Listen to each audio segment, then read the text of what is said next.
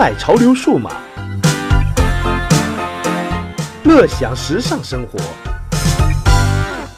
和资深数码小白罗小白一起玩转三 C。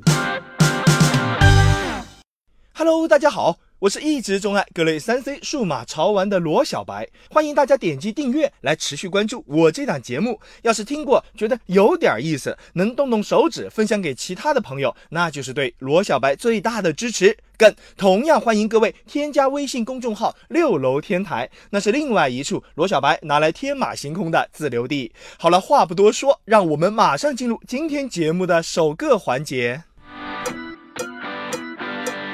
小白看三 C，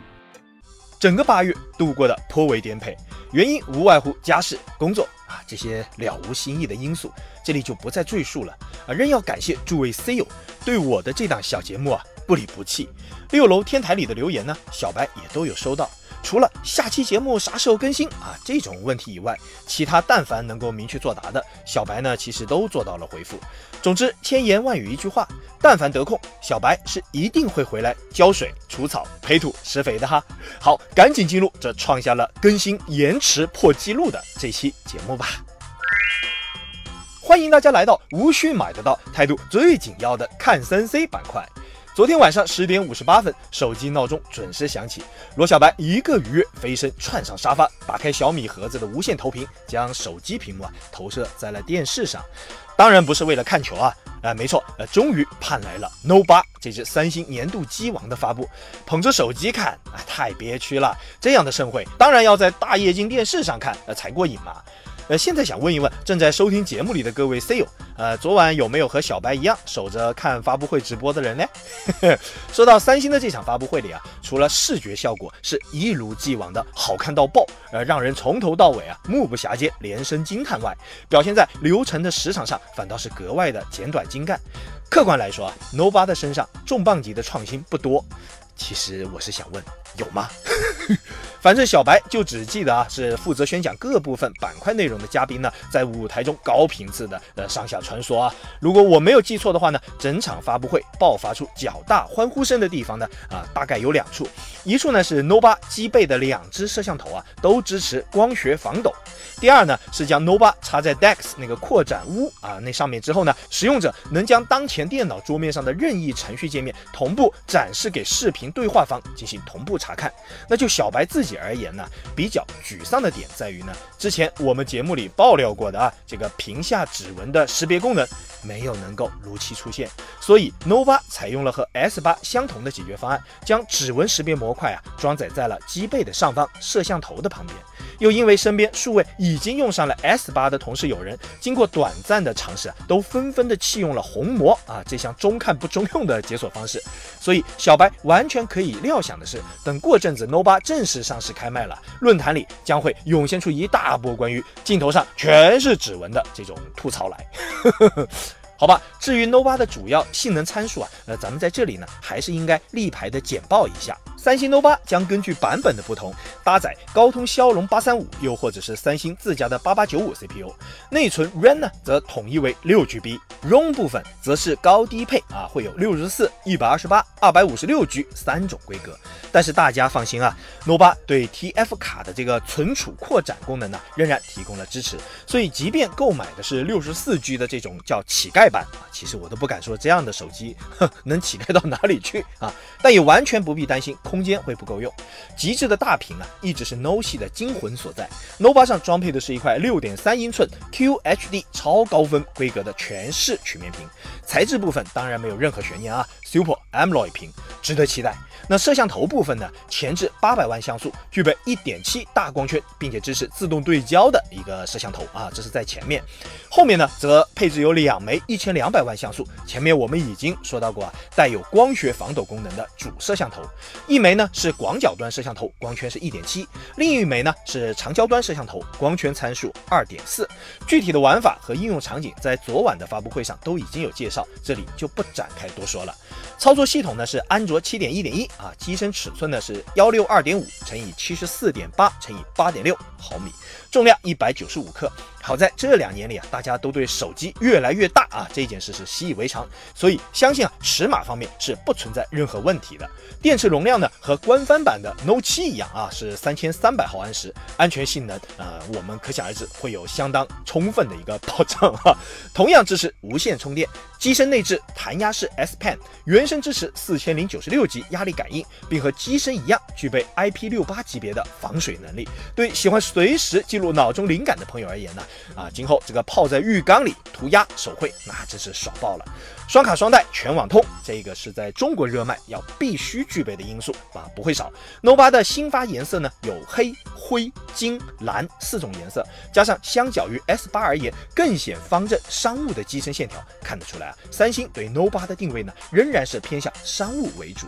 至于大家都关注的价格，三星官方呢并未公布，但综合各方面消息，即便是配置了六十四 G ROM 的乞丐版 Note 8，上市价格都不会低于六千两百元。那么配置了二百五十六 G ROM 的皇帝版的报价会去到多少？乖乖，还真不敢想啊！看看眼下的 S 八标准版，也就是乞丐版，报价呢仍然在五六八八啊这个价位上。那么和 Note 8并排搁在一起，我们来做个简单的对比，六百多块的差价啊，Note 8多了一支摄像头，还多了一支 S Pen，哦，还多了两 GB 的内存。那么这个选择题应该不难了吧？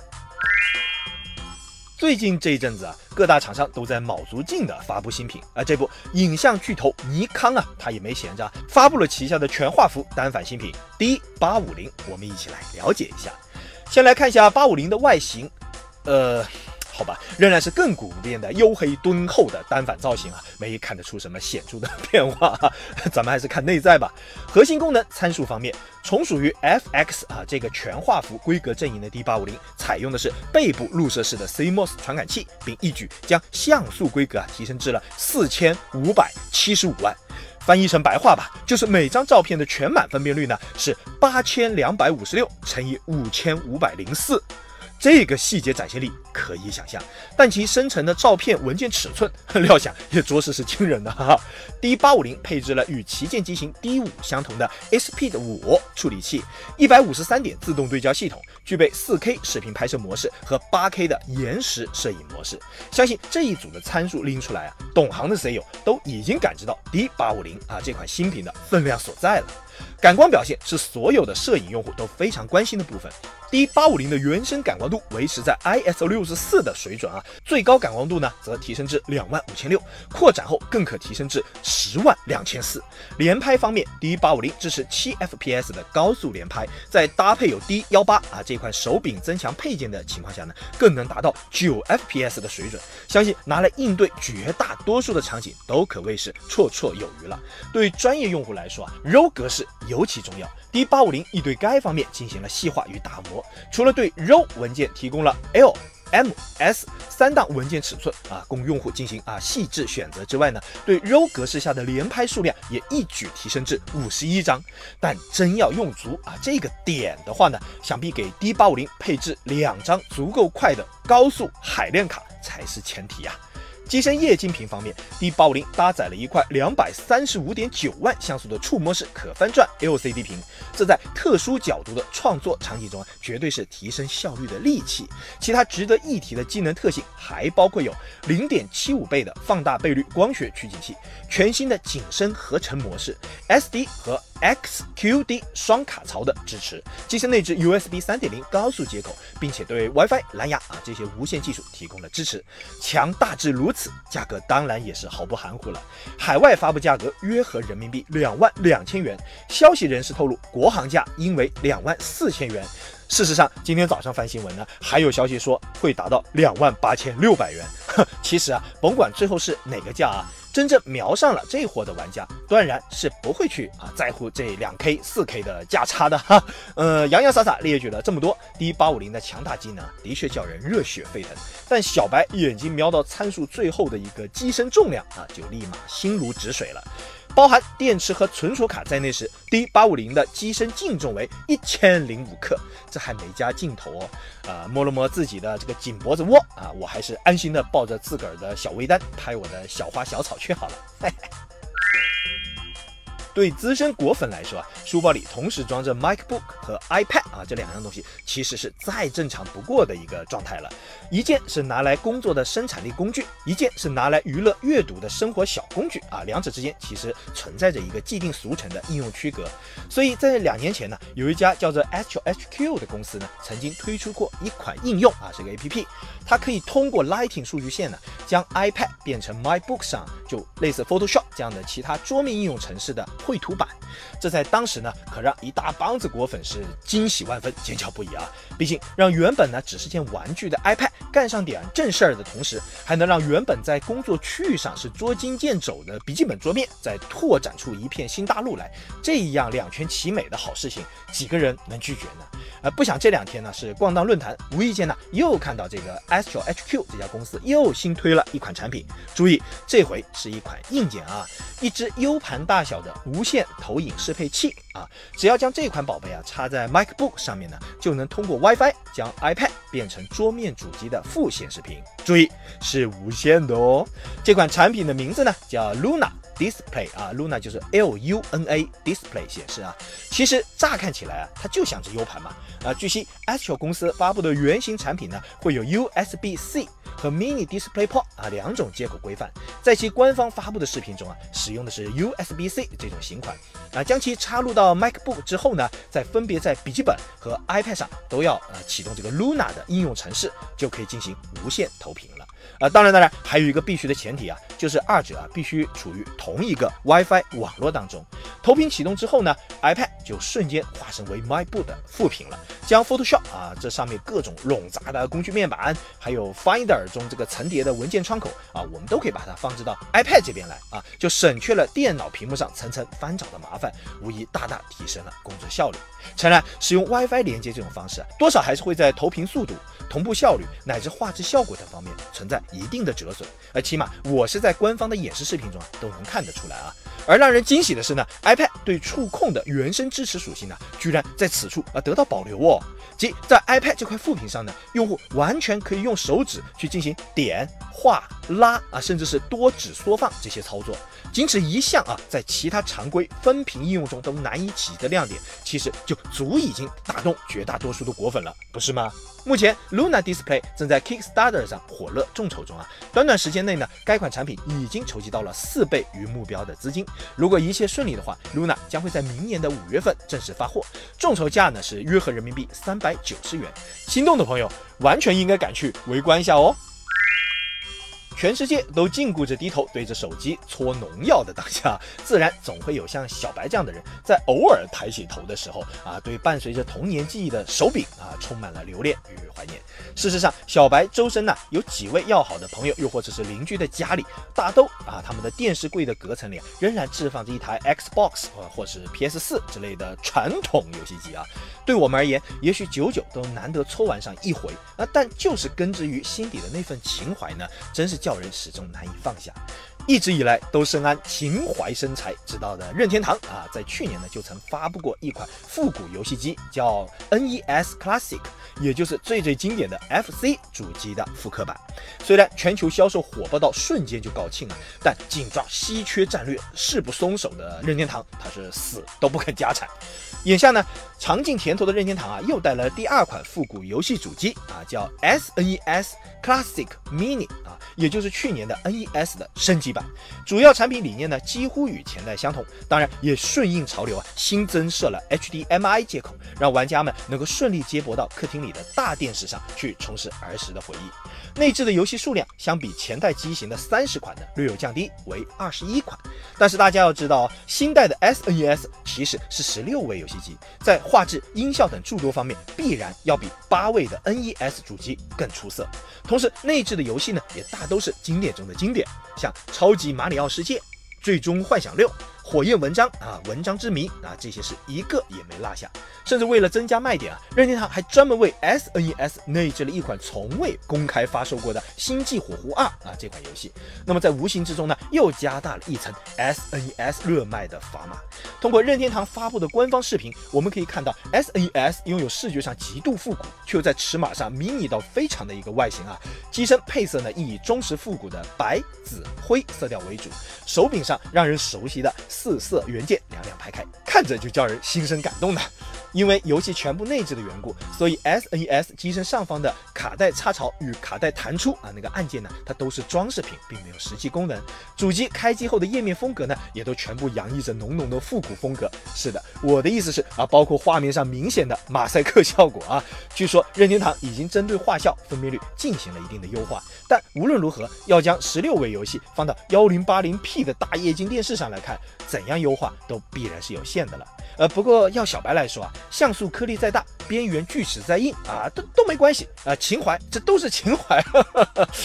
哦，对了，这款 SNES 还内置有一个极棒的功能，就是内置的所有游戏呢均支持四十五秒记忆功能，玩家在操控失误的时候啊，可以随时一键触发时空回溯啊，回到四十五秒之前啊，再来重试一遍，是不是很贴心？呃，但为什么是四十五秒呢？这一点就不得而知了。最后，这台情怀机型的定价是约合人民币五百三十三元啊！就其贩卖的情怀理念来说，真心不贵。毕竟任天堂从未指望过这一类的机器能像 Xbox 之类啊，能大卖冲量到千万级别嘛。所以任天堂必然会继续采用限量发售的方式，当销量达到一定程度后呢，就直接停产。所以想要复古一把的玩家 C 友们，你们可得抓紧时间了。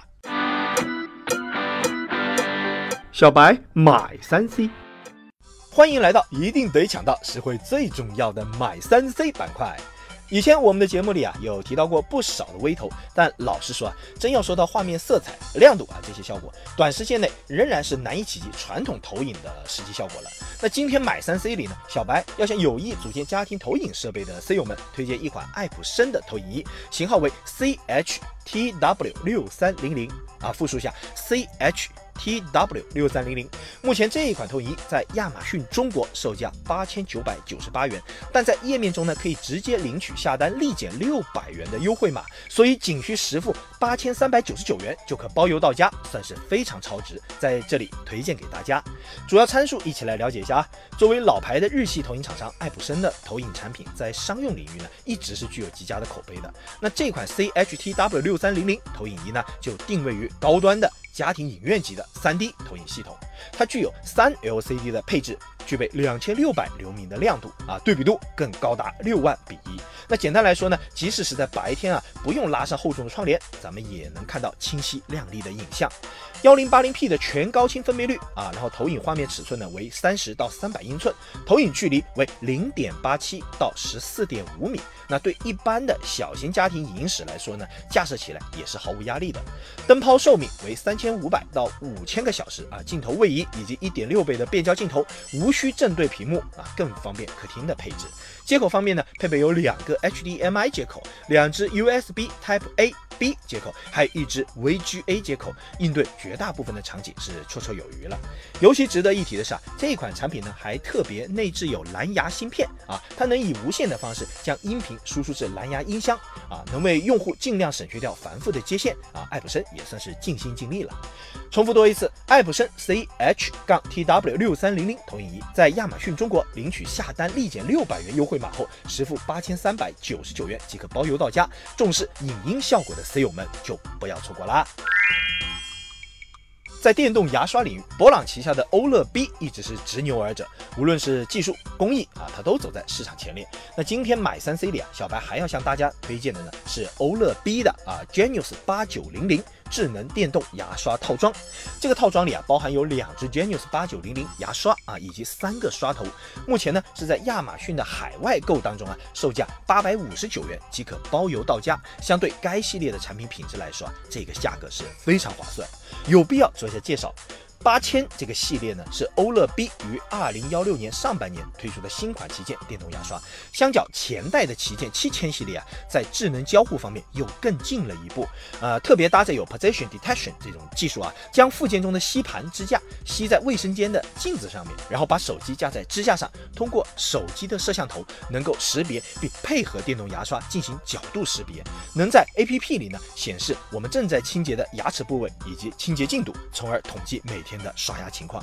光是听着都觉得牙痒痒了，有没有啊？牙刷方面呢，则依然采用了 3D 清洁技术，配合4万八千八百次每分钟的震动加旋转啊，它先通过震动来松动牙菌，再通过旋转将其清除。八九零零配有五种清洁模式：日常清洁模式、柔和模式、牙龈护理模式、深度清洁模式以及美白模式，可以满足各种清洁需求。牙刷的机身上呢，配备有一圈多彩的指示灯，可以通过颜色变化来显示清洁的这个压力啊、刷牙时间，还有蓝牙链接状态等等。同时，也可以啊让用户去自定义各种功能的颜色显示。日常应用方面，八九零零可轻松应用于二百二十至二百四十伏的电压多场景中，并无需转换器，充电一次最多可以使用十二天。如上这样一套充满未来科幻纪实感的欧乐 B 啊八九零零，现在在亚马逊海外购中仅售八百五十九元就能包邮到家。只想问你动心了没有啊？